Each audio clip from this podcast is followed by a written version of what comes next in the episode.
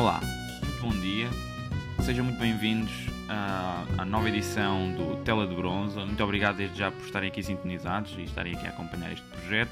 Uh, queria apenas relembrar que uh, qualquer like, subscrição, um, se nos seguirem, etc., isso seria tudo sempre bem-vindo porque nos vai incentivar a desenvolver melhor conteúdo. Eu sei que acaba por ser difícil, já estamos muito elevados ao nível da qualidade, mas pronto, uma pessoa acaba por tentar. Ok, passando esta parte. Uh, vamos então ao que realmente interessa e a razão pela qual estamos hoje todos aqui.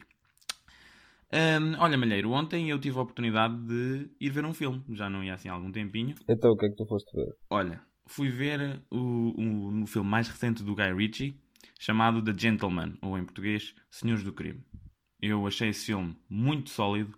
Nota-se que é um Guy Ritchie já sem trela. É um Guy Ritchie que revolta assim às suas origens, onde toca efetivamente naquilo que o faz feliz e o faz uh, realizado, o faz sentir realizado como uh, criador. Ele tem uma característica muito própria no que toca a editar filmes e o seu diálogo, porque de notar que ele também escreveu. E uh, honestamente penso que é, é, uma entrada ou uma reentrada da sua parte muito irreverente, muito, muito snappy, com snappy comebacks assim.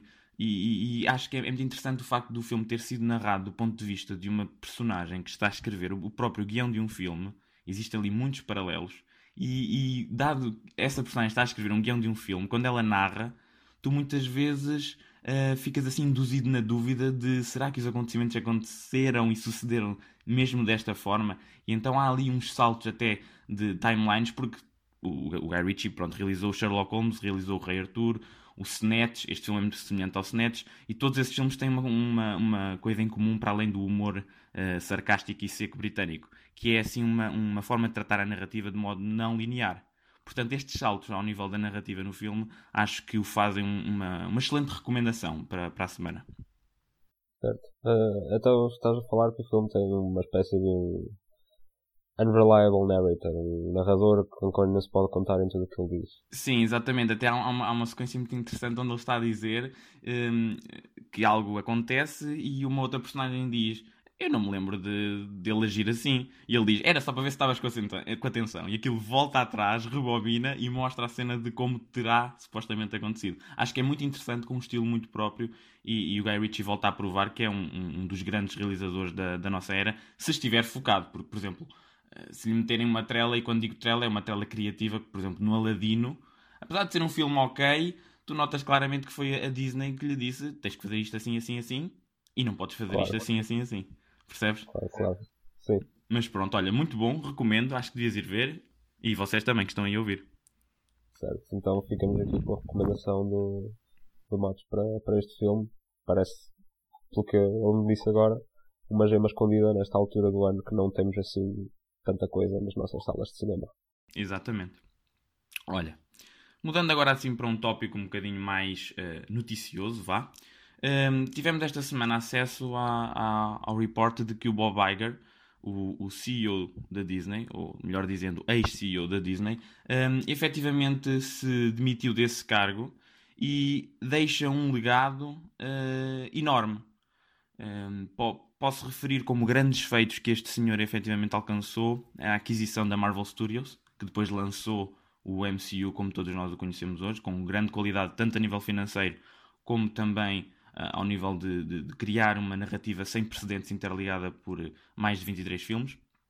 A aquisição da Lucasfilms, onde um, gostem, não gostem, etc., acho que é inegável o facto da, da quantidade de dinheiro, tanto ao nível dos filmes como também ao nível de merchandise que um, a Disney fez com, com a propriedade de Star Wars.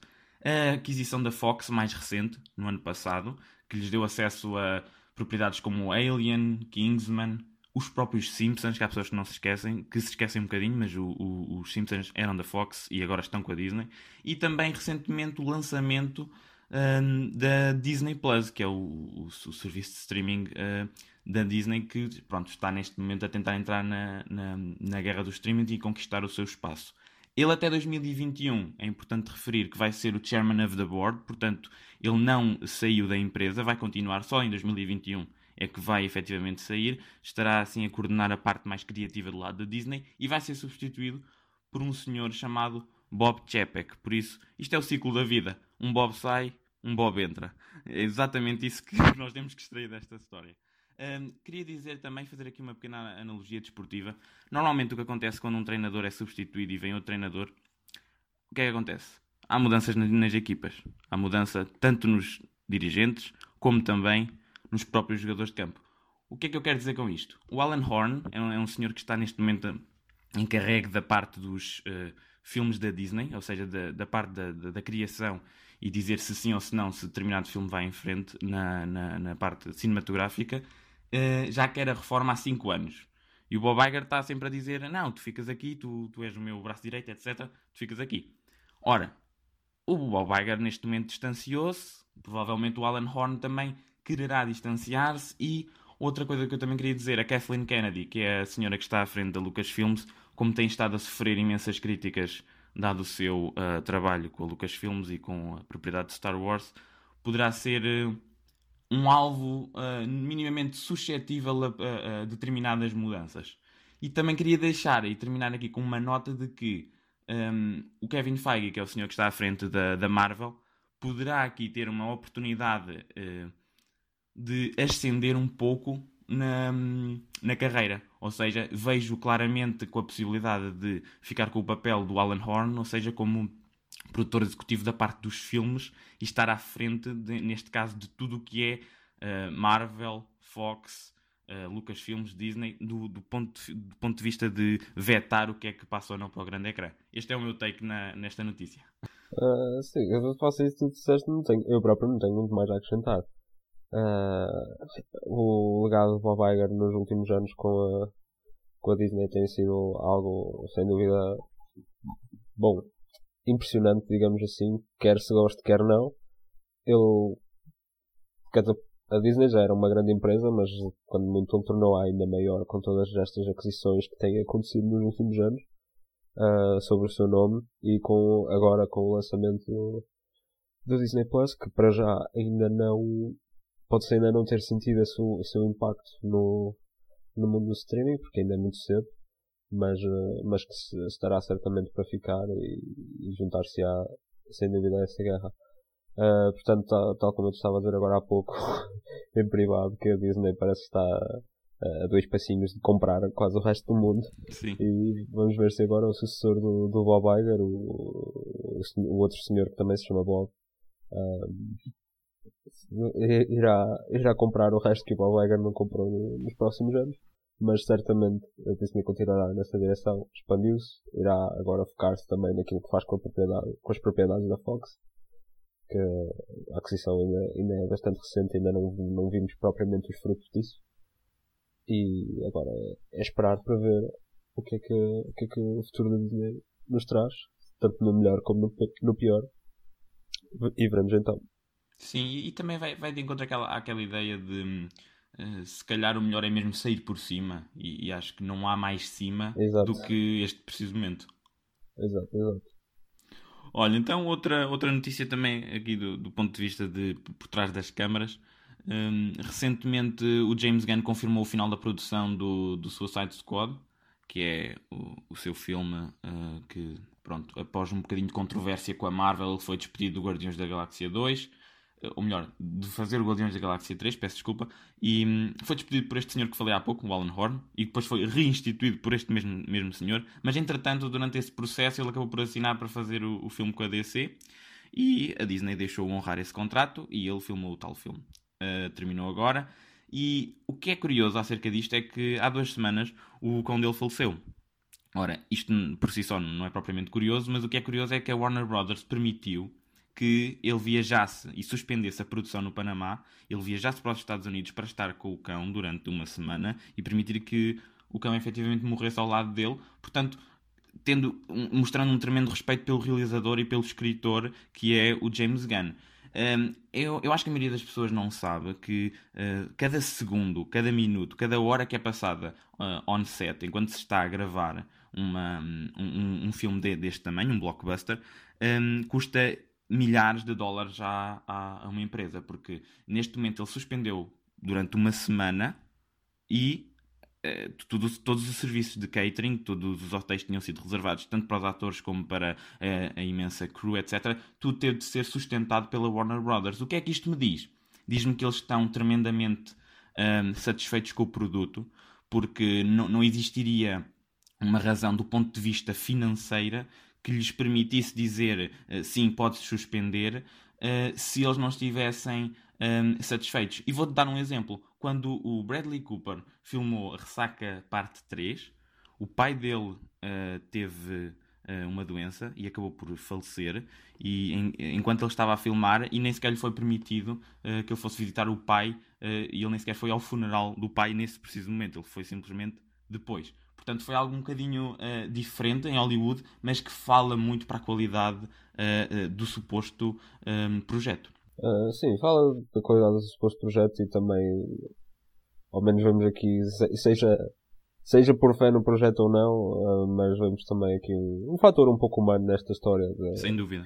Da, da pessoa que, que, tomou a decisão de deixar o James Gunn ir uh, respeitar a situação e respeitar o, o talento do, James Gunn, que ao fim e ao cabo acaba por ser um, um nome de peso a entrar para, para os filmes do DC e que eles certamente querem manter assim uma, uma boa relação e, e estar sempre a, a cuidar das pessoas que trabalham para eles.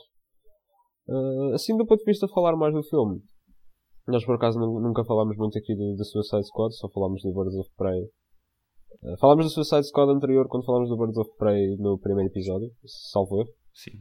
E, um, mas agora temos então o reboot terminou as gravações e agora é esperar por mais novidades acerca do, do enredo e do que irá acontecer. Um reboot que não é bem um reboot, porque também as personagens vão voltar, algumas é assim um soft reboot. Um, eu acho que é mais um reimagining do, do James Gunn. Uh, sim, até porque uh, no primeiro Suicide Squad claramente estava lá a inspiração pelo, pelos Guardiões da Galáxia. Ah, sim. Havia assim ah, as inspirações estilísticas, mas ficaram só por isso, só por inspirações. Faltou uh, tudo o que era importante. Primeiro agora, vem o rascunho, depois vem a obra-prima, é o caso. e agora temos o James Gunn à frente disto, poderá trazer uma direção bastante interessante e poderá corresponder a todo o potencial que uma história de Suicide Squad poderá ter no grande ecrã. Agora. Concordo. Para, para quem não sabe, este novo filme de Suicide Squad contará com uma atriz portuguesa, a Daniela Melchior. Uhum. Eu, olha, eu, eu, vou dizer uma coisa. Eu mandei uma mensagem ao James Gunn, ou melhor, comentei um post do James Gunn a perguntar uh, como é que tem sido trabalhar com a, com a Daniela Melchior. Isto já foi para aí há um mês e tal ou dois. E ele respondeu-me a dizer que tem sido excelente e que ela é muito divertida e que toda a gente se dirige a ela como se fosse uma filha mais nova. E que ele, ele disse que tem sido uma experiência muito boa. Eu achei isso super interessante, porque eu não estava à espera que ele me respondesse, mas como ele também interage bastante nas redes, nas redes sociais, achei isso muito fixe. E por acaso acho que não te mostrei, mas tenho de te mostrar. Uau. já podes. Já, já és quase melhor amigo de Gunn agora. Agora, já que discutimos então o novo melhor amigo do Matos, vamos passar para um senhor que ele mencionou no episódio anterior, que é o Steven Spielberg. Que nós na, na semana passada, para quem viu e para quem já não se recorda, uh, falámos que as gravações do, do Indiana Jones 5 estariam para, para avançar. E, e, e o Matos acabou por mencionar que uh, Steven Spielberg re regressaria como realizador. Ora, esta semana tivemos a confirmação que ele efetivamente não vai regressar como realizador. Foi só para gozar comigo. Claramente, só para ser do contra. Uh, pela primeira vez, ele não realizará um filme da franquia.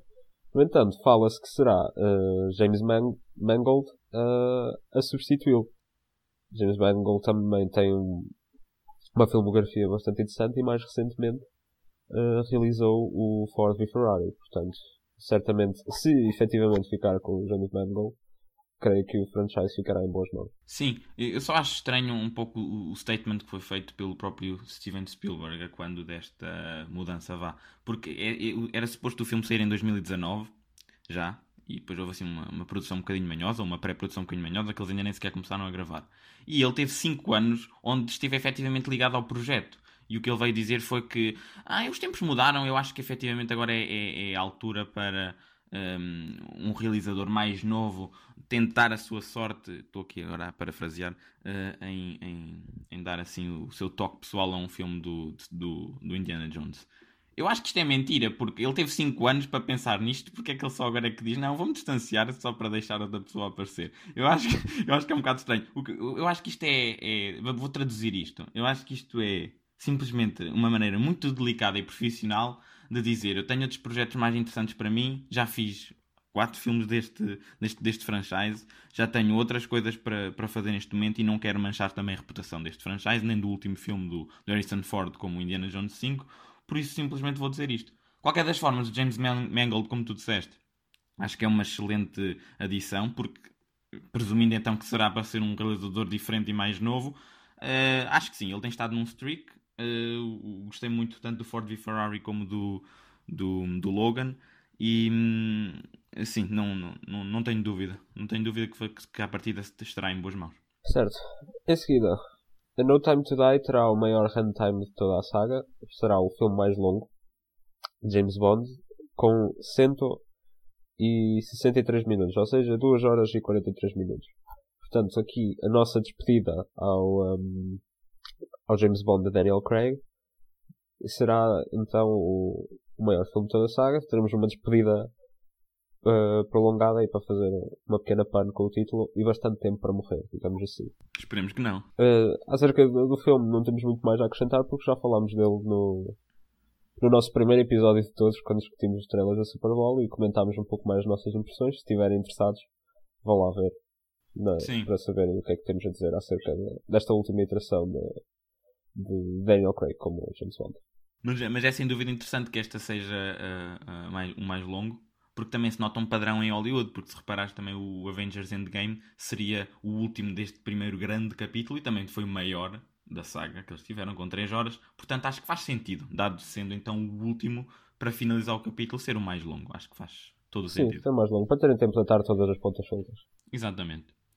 Ora, por falar em pontas soltas, uh, o Jurassic World que termina o segundo com uma enorme ponta solta, onde literalmente um, os eh, dinossauros ficaram à solta no mundo e ficaram, uh, não, não vou dizer em comunhão com os humanos, porque eles estavam a, a dar cabo dos humanos, uh, mas. E olha é... spoiler. E, pois é, spoiler. Mas também toda, toda a gente já deve ter visto isto. Já, já tem que pai, dois ou três anos. Pronto. Uh, o, o Jurassic World 3 uh, que vai contar de novo com o Colin Trevorrow na cadeira de realizador, uh, revelou uh, que o seu título será Jurassic World Dominion e está efetivamente a filmar neste preciso momento. eu acho que é interessante, é um título que fala precisamente para o fim do, do filme anterior, onde neste momento temos os dinossauros à solta no mundo. Um, é assim, eu acho que o primeiro filme foi fixe, este segundo quebrou um pouco na, na, qualidade. Agora o terceiro com o cast original a regressar e o Chris Pratt uh, um, e a Bryce Dallas Howard mantendo-se no, no, foco principal. Eu, olha, vou dizer o que costumo dizer. Existe potencial. Logo se vê. Mas existe potencial. Logo se vê. Pronto. Uh, eu nem vi nenhum nem outro, portanto não sei se vou ver este, mas. Olha, se quiseres ver algo que não custa nada, não custa nada, há um short film, há um short film no YouTube feito na, por, pela equipa do Jurassic World Dominion.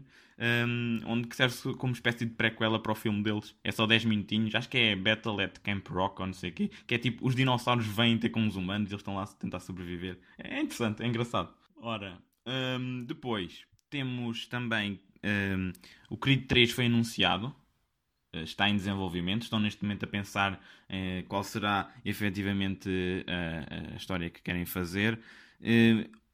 este filme, ou melhor, este franchise começou com imensos filmes do Rocky, com um papel muito icónico do Pro Sylvester Stallone. e eu confesso que o primeiro filme que eu vi deste franchise foi precisamente o Creed.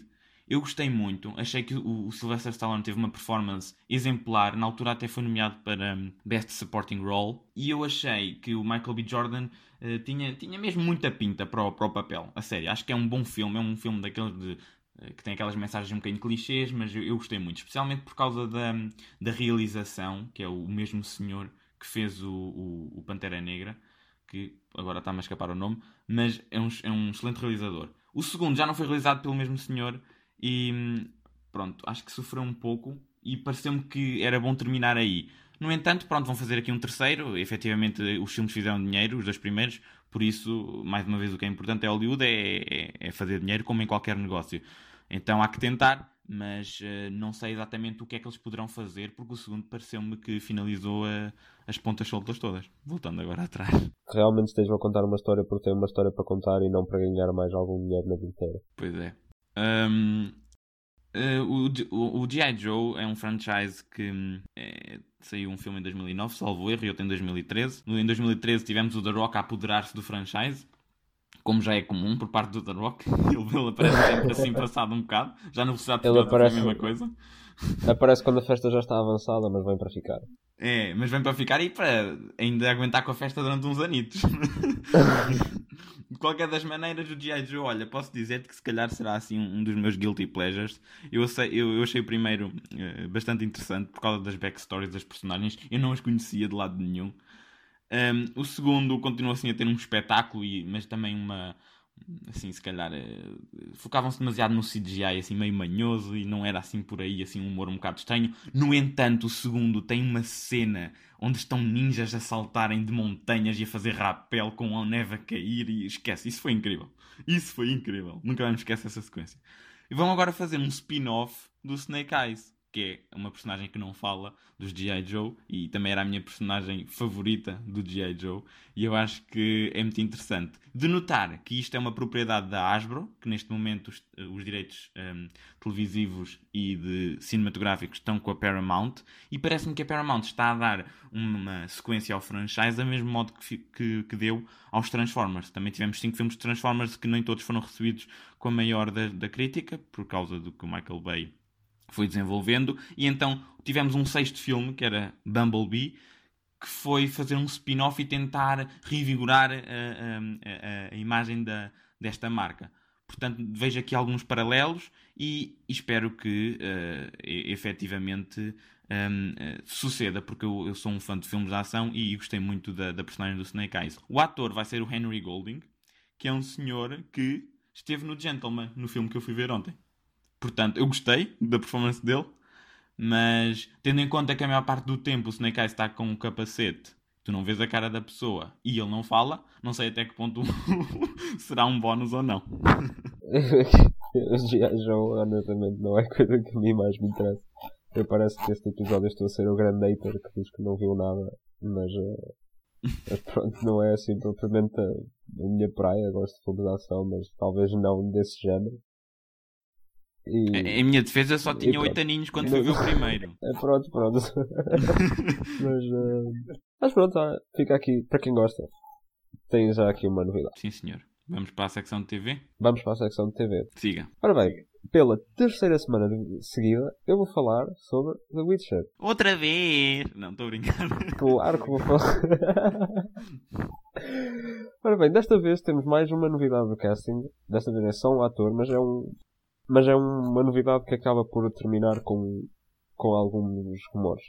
Uh, Kim Bodnia, conhecido por Killing Eve e The Bridge, foi, estará agora a interpretar uh, Vesemir, o, o, o, mestre Witcher que treinou Geralt e, e os seus colegas em Kaer Eu não estou familiarizado com o trabalho deste ator, mas pelo menos do aspecto visual ele en, encaixa perfeitamente uh, no, no papel, até, apesar de ser uma adaptação dos livros se colocarmos uma imagem do ator lado a lado com uma imagem do, do Vesemir no, nos jogos, eles são mesmo muito parecidos, têm bastantes feições em comum. Portanto, pelo menos nesse aspecto, é, gostei, não, mas não, não, estou familiarizado com o trabalho dele, não posso falar mais. Uh, no entanto, assim fica oficialmente confirmado que Mark Hamill não estará neste papel. Cedo. Sim, é, é triste, que eu gostava de ver o Mark Hamill neste papel, mas, uh, mas pronto, é o que é. Ele, eu mencionei isto brevemente no, também no, no, nos dois episódios anteriores, mas, um, mas ele tinha, tinha feito uns tweets há uns tempos a dizer que, que estava interessado no papel e que a própria, a própria showrunner do, do The Witcher respondeu, mas uh, parece que afinal isso não seguiu em frente, mas não, não será por aí que, que a interpretação da personagem será nem pior nem melhor, portanto, agora resta, resta ver. Estou sempre a dizer isto, mas resta ver. A mim é que me resta ver, literalmente, porque eu ainda nem vi a primeira. Pois, tu ainda não viste absolutamente nada. Não, não, vi o primeiro, da primeira. Ah, pronto, viste o primeiro, mas não viste o resto. Sério. Para mais novidades sobre elencos novos, uh, saiu esta semana a confirmação do elenco para a décima temporada de American Horror Story. Temos uh, grandes nomes e o regresso de atores que não estiveram presentes na, na, na, na, última temporada e que já, já eram bastante queridos na série. Temos então o regresso de uh, Evan Peters, Sarah Paulson e Kathy Bates, Kathy Bates e contaremos também com Lily Rabe, uh, Billy Lord, Leslie, Leslie Grossman, Adina Porter, Angelina Ross e também irá regressar o Finn Wittrock, que esteve pela última vez. Uh, ele apareceu brevemente na sexta temporada, mas com um papel mais principal na, na quinta temporada foi a última vez. O, o, grande nome e a grande surpresa que surge aqui é Macaulay Culkin, que para quem não reconhece esse nome, certamente conhece este ator, que era o personagem principal do Sozinho em Casa. Uh, portanto, temos aqui uma notícia bastante interessante ver o, ver assim, o regresso deste, deste ator que, ao fim e ao cabo, todos conhecemos, mas que nunca não, não vimos propriamente muita coisa dele fora do, desse grande papel de, de Sozinho em Casa. Sim, ele também teve uns problemas pessoais. Pois, teve bastantes problemas ao longo dos tempos, como infelizmente acaba por ser uma coisa um pouco comum com child pois é. actors. É. E, mas pronto, parece que agora está a fazer um... Um bom comeback. Sim, um, um regresso. Assim. Uh, resta agora saber qual será o tema desta décima temporada, para quem não, não está familiarizado, cada, cada temporada do American Horror Story é uma história completamente diferente. Apesar de muitas vezes os atores serem os mesmos, estão a interpretar personagens diferentes. Ah, é, isso é interessante, não sabia. Então faz-me lembrar um bocadinho o Black Mirror, ou não? Mais ou menos, porque o Black Mirror é cada, cada episódio, episódio é Exato, isto aqui é a temporada toda. American Horror Story é por temporadas, mas às vezes há crossover. Hum. Mesmo que haja atores em comum, há, há personagens de temporadas uh, anteriores que surgem mais à frente, assim como uma espécie de, de aparição pessoal até. Uh, a oitava temporada o Apocalypse até, até foi, foi em si próprio uma mistura de algo novo e um crossover entre a primeira e a terceira temporada. E portanto temos, temos já atores a, a interpretar pá, uns dois ou três papéis diferentes às vezes. Ok, isso é interessante. Sim, é, acaba por ser interessante. Eu, sobre American Horror Story, eu eu, a última coisa que eu vi foi. Fiquei a meio da sexta temporada do Roanoke porque eu não estava a gostar nada dessa temporada. E depois, entretanto, a série saiu da Netflix, por isso eu não vi mais. Uh, estou interessado em, em, continuar, não necessariamente o Roanoke, porque eu não estava a gostar mesmo nada dessa sexta temporada. Mas já ouvi falar muitas coisas boas sobre a oitava e sobre a, mais recente, a nona, em 1984. Que estou bastante curioso para ver podemos contar com, com, com a chegada da décima temporada. Alguns em setembro de 2020, que tem sido setembro, uh, tem sido a data de eleição para, para esta série nos últimos anos. Portanto, não deverá ser diferente este ano. Ok. Ora bem, com a secção de, de TV terminada, vamos passar então para a nossa última notícia, que é uma notícia que, sobre um filme em que nós dois temos uma história bastante especial. Uh, a Sony dá efetivamente luz, luz verde ao Baby Driver 2. Depois do, do mega sucesso do, do primeiro filme, uh, parece que finalmente uh, a Sony está interessada em começar a gravar o, o segundo o mais breve possível. Parece que agora só se espera que Ansel El Elgort uh, termine o seu trabalho em Tokyo Vice, uma série da, HBO Max, para regressar para, para este filme de, de Edgar Wright. Edgar Wright que aparentemente já terá escrito o guião há um ano e agora parece que está finalmente a posto para arrancar. Eu pessoalmente não fiquei propriamente à espera de uma sequela depois do primeiro filme, apesar mas tendo em conta que Edgar Wright continua envolvido, certamente ele terá essa história para contar e, e Edgar Wright we trust. Sem dúvida. Eu, eu, na altura, quando, quando eu vi o Baby Driver, eu, eu estava com alguma expectativa porque eu gostei do trailer mas fiquei bastante surpreendido com a qualidade do que o senhor apresentou por causa do timing onde as coisas se moviam e depois tu ouvias músicas que estavam precisamente colocadas. Havia uma atenção ali ao detalhe a frame, a edição. Estava muito, muito interessante e, e, e introduziu-me algumas músicas uh, uh, pronto, que, que eh, até à altura não, não conhecia. Achei um filme excelente e de facto não, também saí de lá e não estava propriamente à espera de uma sequela. Mas como tu disseste, se é o próprio Edgar Wright que está a escrever e a realizar, é porque ele sente que ainda há uma história uh, para contar. E eu não estou aqui para me opor. Acho sinceramente que se ele assim o quer, ainda bem, porque eu também não me importo e, e estarei lá para ver. Aquela história que estavas a contar, que é, que é interessante, foi porque Uh, pronto, nós, uh, eu, eu já tinha visto o filme, tu ainda não tinhas, e eu acabei por entrar numa disputa contigo e com uma amiga nossa, onde ela dizia que o filme era horrível, mas que era mesmo muito mau, e um, não queria que tu visses, e eu dizia que tu ias adorar, e pronto, tu efetivamente viste, seguiste o conselho da pessoa que tem aqui mais sabedoria, sem dúvida, e um, uh, pronto, foste ver, e um, acho que gostaste, não foi? O que é que tu achaste desse primeiro filme? Eu gostei, eu gostei bastante do filme. Tu, quando, eu já conhecia o filme quando, quando aconteceu essa discussão à minha volta para, para desempatar se o David Driver era um bom filme ou não. Uh, mas eu já conhecia Edgar Wright de Scott Pilgrim vs. The World e, portanto, já sabia que ele tinha, tinha assim um estilo muito próprio que ele, deixava, ele emanava para os seus filmes. Isso é uma coisa que eu gosto sempre gosto sempre de ver uh, em filmes, séries, seja o que é? for, um, um, estilo próprio e uma identidade. Acho que, uhum. acho que uh, fica sempre, filmes e séries e tudo mais ficam sempre a ganhar por isso. Uh, por isso eu já tinha algum entusiasmo para o Baby Driver. Já tinha ouvido falar, mas não tive a oportunidade de ver nos cinemas na altura em que ele saiu. E, uh, e pronto, depois o tempo foi passando. Exato.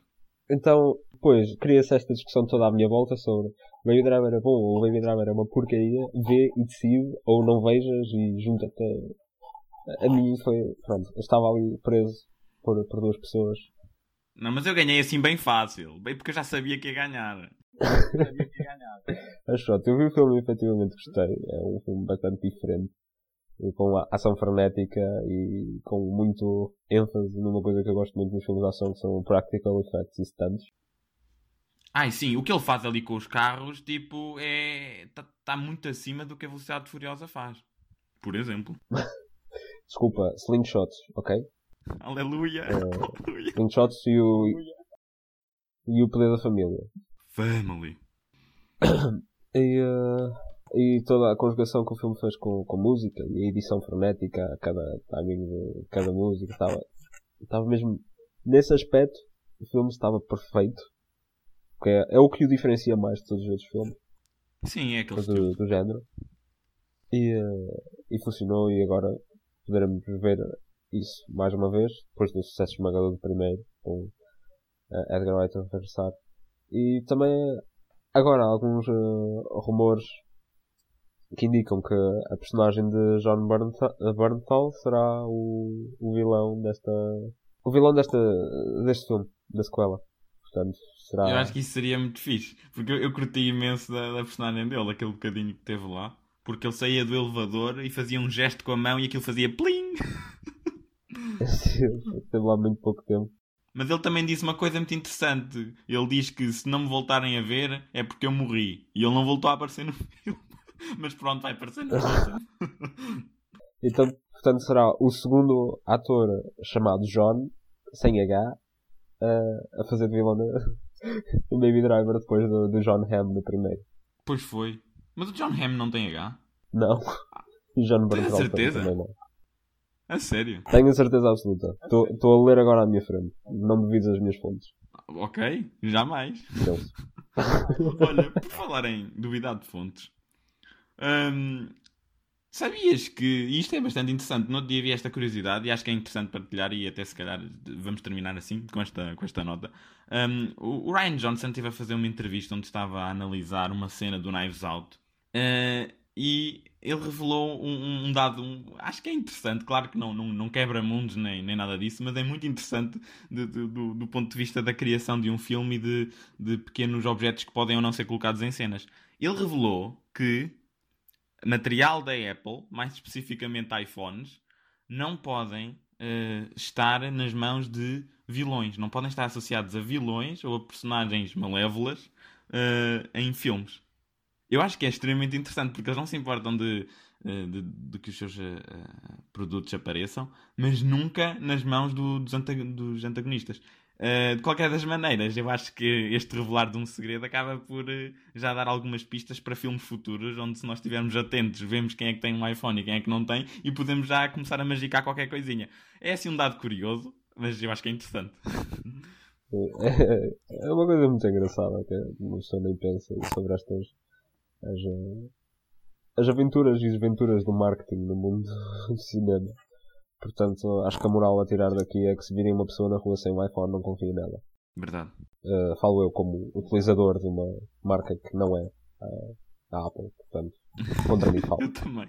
Mas isso é só se a nossa vida. É só se estivermos a ser filmados, por isso tranquilo. Ah, então está tudo bem. Então está tudo bem. Yeah, está tudo bem. Pronto, assim num tom mais leviano, com uma notícia mais curiosa, caricata, interessante. Terminamos o nosso quarto episódio.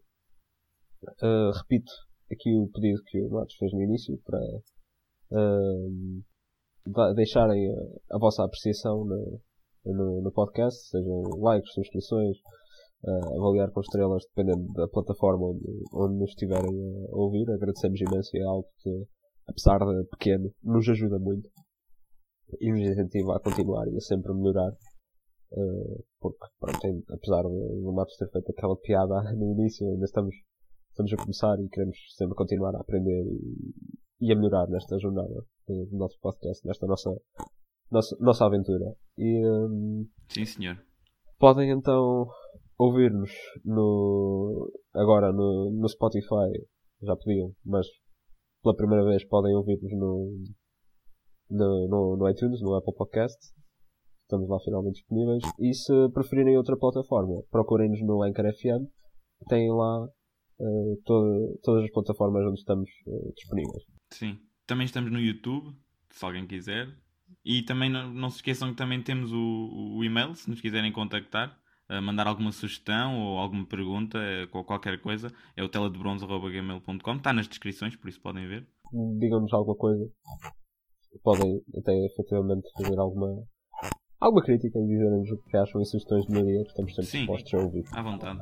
Uh, portanto, o meu nome é Diego O meu nome é João Matos. E isto foi a Televerse. thank